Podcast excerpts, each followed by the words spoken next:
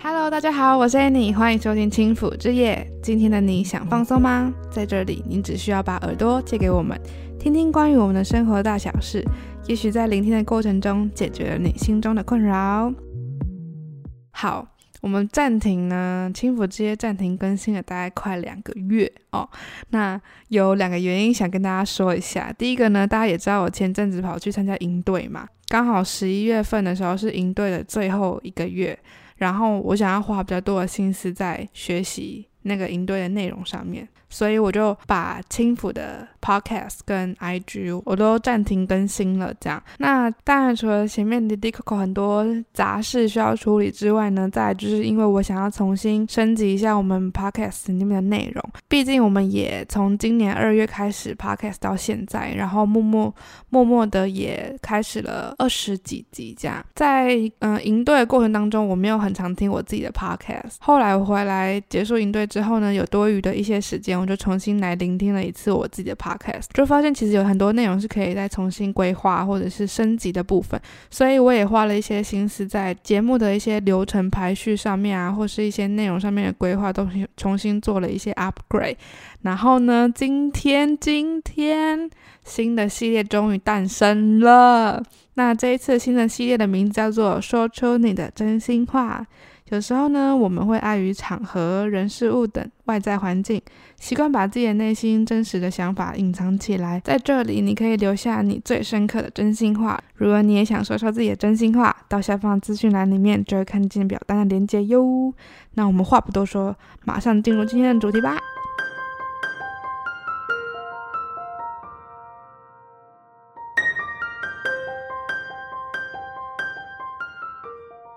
今天呢，我想要回复的一个投稿的人呢，他叫做欢欢。他的内容是这样写的：我想许愿家庭的相关议题。我觉得我的家庭让我觉得自己好累好累，累到失去自己，对好多事情没了自信，没有勇气去做很多想做的事情。虽然不是肢体上的暴力，但是精神上的压力总是让我好想放弃自己。我也没有勇气逃离家庭，因为太在意别人的眼光，太在意别人的想法。我也不是成绩特别好的人，所以也会觉得自己就算离开了家里，我就什么都做不好了。总是以爱为名的绑架，让我觉得很累。谢谢你的 podcast。我想应该有很多人的家庭状况也会有很多以爱为名的绑架。那简单来说就是情绪勒索。我是想说，情绪勒索呢，我觉得应该会花蛮多时间讲，然后它也有蛮多专业知识的背景。我觉得今天呢，情绪勒索之后再做。那这一次呢，我比较想要以闲聊的方式来呈现新的系列的感觉。在心理学上，大家应该都有听说过，嗯、原生家庭对我们的影响是非常非常非常大的。当然说，透过这样这次的内容呢，我觉得。对于欢欢的家庭，我并没有很了解，所以这一块呢，我不会多做评论或是分享。但我这次会比较有个人的家庭背景来跟大家做分享。虽然我家呢，并没有以爱为名的绑架。可能有啊，我自己没有感觉，我自己没有太大的感觉。我觉得我的家里的人都蛮支持我做任何事情的，但我也跟欢欢一样，其实也很在意别人的眼光，也很在意别人的想法。然后呢，也如果有听过我前面的 podcast 的话，应该也会知道我成绩也不是一直都很好的人。其实某部分在欢欢的留言上面，其实我也会看到自己的一个阴影，不知道大家有没有？也看到了自己某一部分身上的一些特点，也在欢欢的回复当中出现了呢。那这一次，我想和大家分享我自己家庭的故事，这样当然还是不会说太详细，不然太裸露了。呵呵 回到我那个时候参加营队过程当中呢，整个内容当然没有只。停在家庭的分量上面，在营队当中，我开始去面对我原生家庭对我造成的任何影响，然后任何我需要被解决的问题。这样，那时候讲师提到原生家庭的那一块的内容的时候，我就开始想说，嗯，我原生家庭有带来什么样的影响吗？然后那个时候只有想到我妈，因为我妈跟我爸呢，大概在我国中的时候就。离婚了，从国中之后就有很大量的时间都只跟妈妈相处，所以我就有一种很既定的印象啊，就是觉得我的家只有我妈妈跟我。我觉得这个印象一直很深的烙在我的内心，但是我并没有觉得怎么样。所以那时候讲师提到原生家庭那一块要回去回顾回溯的时候，其实我只有想到我的妈妈，然后我觉得我妈。是有一些记忆不太好的地方，但我觉得那个东西没有大到影响到我这个人，觉得没有那么大程度的影响。后来我过了大概也是想了好几个礼拜吧，就是爸爸好像也纳入在那个选项内，这样。不知道听到这里你会不会觉得很怪？因为假如说我们提到原生家庭，大家应该都会比较就是明确的想到是爸爸跟妈妈嘛。但对我来讲，我只有想得到妈妈。嗯，我后来仔细的回想，当初父母亲离婚的时候，其实我那个时候不觉得自己有任何的受到波及，但我现在回去想了之后，发现我觉得我的波及应该算蛮大的。我还是有一个心情，就是觉得自己被丢掉了，就是觉得说他们在那个父或离婚的过程当中，当然不觉得是因为是自己的关系。但我觉得我有一点点会是，我会很怕说，我今天觉得说他离婚这件事情是不好的，或者是我爸爸任何做错的地方，我承认他这些地方都做错了，然后我说，对，他是做错了，可是他是我爸爸，我就会有一种如果我承认他就不会爱我的这个心情在，很小，这个真的很小，我真的跟大家讲，我觉得这个他影响我的层面很大，但是他在我的意识当中，我根本没有意识到这件事情。大家可以理解、听得懂我的意思吗？因为这是我在营队，然后跟营队里面的老师互动的时候，真的认真好好坐下来想的时候，老师帮我点出来的一个重点。老师说我会有某部分是这样子在看我爸爸的，就是我会觉得，如果我承认了他这些地方做错了，但是他又是我爸爸，所以事情做错跟他是我爸爸这样的，就是一件理性的事情跟感性的东西，他混在一起讲了，然后我觉得有一种。你知道矛盾啊，然后复杂感就会出现了。但是我又很怕说，如果我今天说把你错了，或是我曾我在内心里真的也认为理性的觉得这件事情是错的，但是我又没有把感性的就是爸爸他是我爸爸这件事情分开，就变成好，那我得先承认我爸爸，即使这件事情是做错，但是因为他是我爸，所以都对的，然后这样他才会爱我。太多太多太多这种。嗯、理性跟感性的东西混在一起讲。嗯、原生家庭带来的这个影响给我之后呢，我其实对于后面很多事情，嗯、不管是假如说谈感情上，或者是在。友情上，我很容易会把理性的事件、情感，就对这个呃，可能男朋友或者是说友情朋友身上，我会有一种难做切割，就是事情跟这种情感上的连接这两块，我会混在一起讲。当我今天混在一起讲的时候，我就没有办法很明确指出说，呃，事情是错的，但是你还是我朋友。这个东西是一个蛮复杂的内心状态，在我的内心里面一直勾勾滴，它很像一个就是已经解不开的毛线球，然后它就是。狗在那边，那要么就是我直接现在就是勇敢的拿剪刀把它们剪断，不然就是我就是还是让他们结在那边的感觉。透过这个营队，我也看到原生家庭对我的影响有这些地方。那除了刚刚讲到说我理性跟感性分不开之外，其实因为爸爸是一个，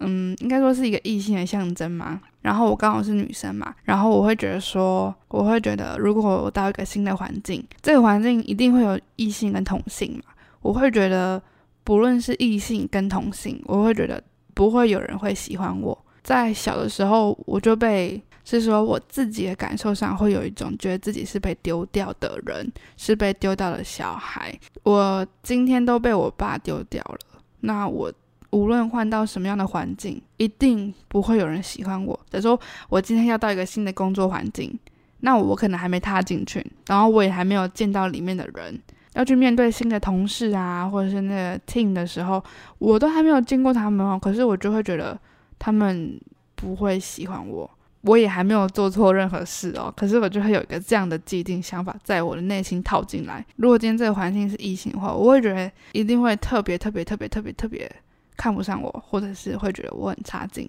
会觉得我哪里不够好。我会觉得，因为我前面有被丢掉过，然后我在面对异性的时候。我会更觉得我没有脸抬得起头的感觉，但这个东西是很也是很潜意识的东西，也是透过这次引导我把它勾起来，发现说我真的到任何样的新环境的时候，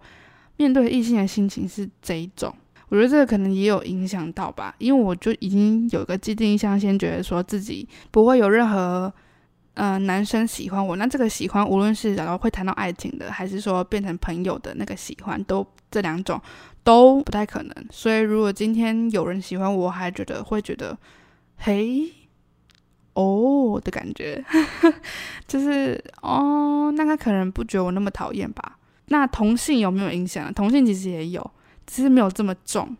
我还是会觉得说到一个新的环境，同性的朋友、女生朋友其实不一定会喜欢我。我也觉得自己没那么好，我永远都不会是在那个核心群内，或者是最亮眼的那个人。那他们怎么会看得到我呢？那他们看得到我的话，那也只是刚好而已。我也不觉得自己哪里很好，这样。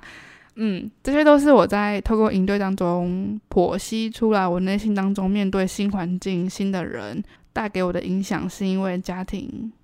一开始的地方就造成。我个性上的一些不同的地方，嗯，我也还正在处理当中。那透过这些小故事，我其实想说的是，你说扒出这些内心当中的东西，会不会觉得很沉重？我觉得蛮特别的是，跟大家分享一个在营队的小故事。我们在营队有个很，嗯、应该说我们这次营队很，大家都会很真心的说出自己内心面的真心话。真的是很 deep 的那一种。那个时候十一月的时候吧，大家都说，诶，现在最后一个月了，大家赶快，嗯、找老师聊聊天，就是有点想像是小咨商的感觉嘛。当然，老师不是不是有心理背景的那一种智商，是说今天你试着，嗯、解决你内心当中的问题，然后你把那个问题丢出来，然后老师以他的。见解，他的想法来跟你说说，点出你的点，然后让你可以回去自己去面对的感觉，让你有能力去面对自己的问题。所以最后一个月的时候，其实大家都在嗯、疯狂的跟老师约时间聊天，这样。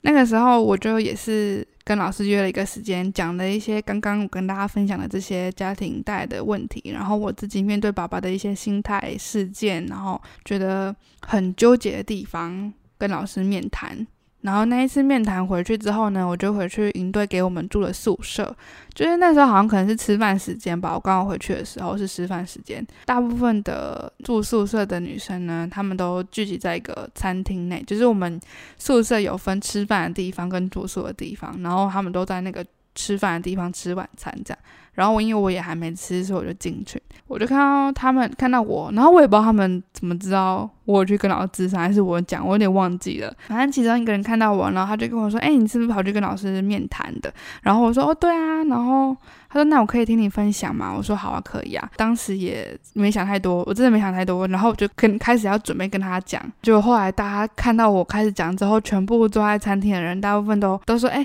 你可不可以坐下来讲？”然后我们也想听这样，所以后来就 变成一个，就是跟老师面谈聊天完之后，变成一个跟就是所有营队的女生来一个真心的大对话嘛。就是我真的把我所有对于我爸爸的想法，然后还有一些。很深刻的体会呢，还有我一直很希望可以得到爸爸对我的爱，跟他还是可以很照顾我的那个心情。我在那个时候整个大喷发，就是大哭啊什么的，然后也。激起了他们自己对于他们自己家人的一个深刻的感觉。对我来讲，我会觉得我跟我妈妈相处之间没有隔阂，但是今天我觉得我跟我爸爸相处有一个很大的膜隔在中间。那无论这个膜是我自己造成的，还是说太久没有相处造成的，我就先不论。那我会觉得，我也希望我可以跟爸爸很自在的相处，然后不尴尬的相处。我喜欢那样的感觉，然后也影响我太多太多了。我想要处理这一块，我就跟他们讲这件事情。后来我有得到他们的反馈，就是跟我讲说，他们，嗯、呃，其中有些人的爸爸是已经过世了，这样讲到他自己已经过世的爸爸，但是他觉得我还有机会修补之间的关系，但是今天他是已经，他没有办法再双方一起修补关系，他只能修补自己的部分了，这样。其实你透过你自己的故事，也感染了一些其他人对于他自己生命当中需要面对的课题。呃，进行了一个比较深度的思考，我觉得这件事情让我有点吓到。我只是很单纯的想要勇敢的面对自己内心当中的问题，然后我也开始习惯着跟大家说，因为其实这种很很 deep 的东西，就是这个真的是我真实对我父亲、对我的家庭会有的想法，我都没有太跟自己的。嗯、很亲近的朋友说，我都有跟他们说，哦，我家庭就是单亲这样。但是这么深刻的心声吗？其实是没有说过的。连我对妈妈好像也没有这样说过，没有说到这么多，都是透过这个营队，我开始觉得要面对。那可能你会问说，那我怎么会想要面对呢？当然说参加这个营队，第一点就是聚集在这里的每一个人都有一个共同点，就是想要自己变得更好，所以我现在才出现在这里，这个是第一个。那第二个是，我都花了时间、花了金钱到了一个这个地方，现在他们告诉我，我要培养一个可以面对自己问题的能力。今天面对这个问题的时候呢，我身边有很多人，假如是我应对的朋友们。跟老师们，就是有能力的人也有。那如果我不这个时候去面对，那我什么时候可以面对呢？所以我就以这样的心情，呃，然后我就好，我就找老师先聊。好，从老师先聊可能比较简单，这样好，我就找老师聊了。然后聊了之后回来呢，马上就接续的同学就跑来问我，这样，这是几乎没有时间差了。当天的就直接跟一大群人嘛，说了自己这么内心的东西。我觉得我在说的那个过程当中呢，自己好像有一部分松了，那个松的感觉有点像是大家不知道有没有用过滴管，滴管里面不是可以装很多水吗？就是一吸起来它就是装满满嘛，然后你可以轻滴一滴一滴一滴，就压上面的那个软软的地方，然后可以一滴一滴一滴准确的滴下水。我觉得那时候说完的时候呢，虽然问题没有解决，然后我也还没有勇气真的面对。爸爸，然后说出我现在说出了这些话，但是我觉得至少我开始面对了之后，我觉得我好像那那个滴管里面的水原本很满，今天我腾出了一点空间，因为我滴出了一滴，所以那个空间我松了一点，那个感觉很妙。那时候松一点的感觉，我觉得非常非常的明显。松了一次之后呢，呃，这一次集体大会谈的部分呢，我们就。结束的时候，我就有松了一点点嘛。然后后来再一次又一次的说出口的时候，我有觉得自己好像又在松了半滴，这个感觉很妙。你开始面对的时候会轻松一点点，觉得自己没有那么紧张或那么紧绷，觉得自己好像好像一个现代的行走的木乃伊，被捆绑着，然后很紧绷、很压抑的感觉，没有这么。这么崩了，我觉得那个内心的状态很特别，也是我今天想要跟大家分享的内容。虽然呢，我可能没有办法直接解决欢欢的家庭问题，或者是嗯、情绪勒索的部分，但我想透过我自己的这个小小的嗯家庭的故事嘛，还有我自己面对内心的状态，想要跟欢欢做一个分享。然后千万不要放弃自己。我觉得，当一个人开始想要放弃自己的时候，其实是一个很令人心疼的一个状态。是面临到什么样的情境下，你决定放弃自己？我只希望透过我的故事呢，你可以得到一点点内心得到放松的感觉。我这样鼓足勇气的说，也可以给你一些勇气去面对你自己内心当中的问题。对于你自己，可以怎么面对？你眼前这些状态，毕竟生命当中有太多太多你没有办法掌控的事情会出现，你没有办法决定说现在出现在你眼前的这些人、事情还有物件，到底是你能不能够面对的，你能不能够处理的，这些东西是没有一个人说的准，也不是说等你准备好了之后他们才会出现。今天，如果我们能够把自己内心当中的勇气、内心当中内心的坚强度、健康度提到最高，就是让它够坚强、够健康。我觉得，在面对外面那些很容易让你枯萎的事情，他们就会变得很微小、很微弱，因为你很强壮，你很强大。这是我一直很期望自己可以做到的一件事情。我也正在努力。我觉得我的家庭已经比很多人幸运很多。但我依然还是有很多我自己需要去面对的问题，所以透过应对的方式呢，我也努力，也正在就是 ing 中面对自己原生家庭带来给我的影响。虽然说我现在觉得自己不够好，那没关系，我今天知道了，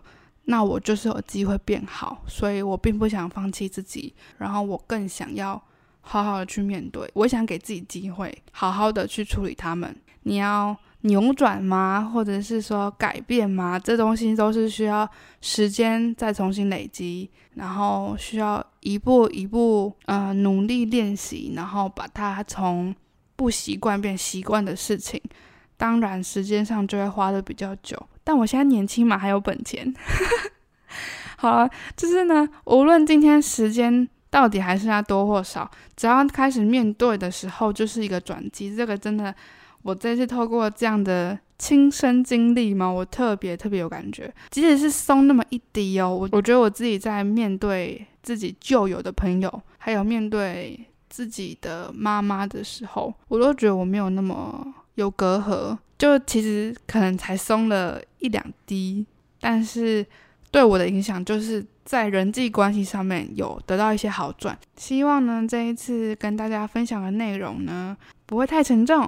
然后也可以得到一点点小小的启发，或者是说一起成长。再偷偷跟大家加个码，虽然说这个灯这个东西跟家庭没有什么太大太大的关系，这样轻抚的 IG 跟这个 Podcast，其实呢。我们呢，其实一直都在找这个东西的定位。虽然主要的主轴是以爱自己，希望大家回归自己，但其实有时候会其实挺心虚的，因为我也不是一个特别爱自己的人，或者是说特别有自信的人。其实我也不是，我也在跟每一位，跟现在在聆听的你，可能也一样，就是我也有我自己很自卑、很负面、很没有那么正能量的时候。那我就会觉得说，那我在跟大家分享这些很正能量，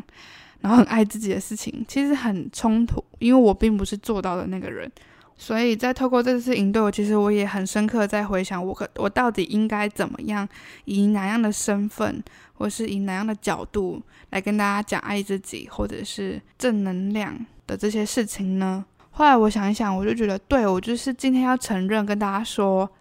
对，我就是一个没有做到的人，但是我希望自己做到。我也希望在未来的哪一天，我们就是现在在听的你跟我，还有我的好朋友 Daphne，我们都能一起做到这些事情。毕竟没有一个人希望自己是非常暗淡的、非常枯萎的离开这个人世间。这样，我们是能够一起变好的。虽然我们现在不好，但是我们未来一定能好。只要我们现在愿意努力，我们现在愿意做。那未来就一定会好，朝着未来的方向，用着正确的方式，我们一定可以往一个好的方向行驶。今天透过欢欢的回复呢，我说了一些我自己原生家庭带来的影响，跟我对于轻抚的 IG 跟 Podcast 的一个小规划，跟重新定位的想法，在这里分享给大家。不知道大家有没有喜欢这一次很闲聊的风格呢？其实这一次的 podcast 没有太多的，没有设置太多的大纲，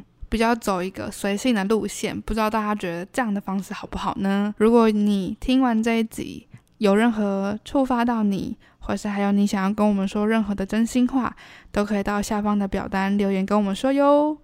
那我们下一集的轻抚之夜见，拜拜。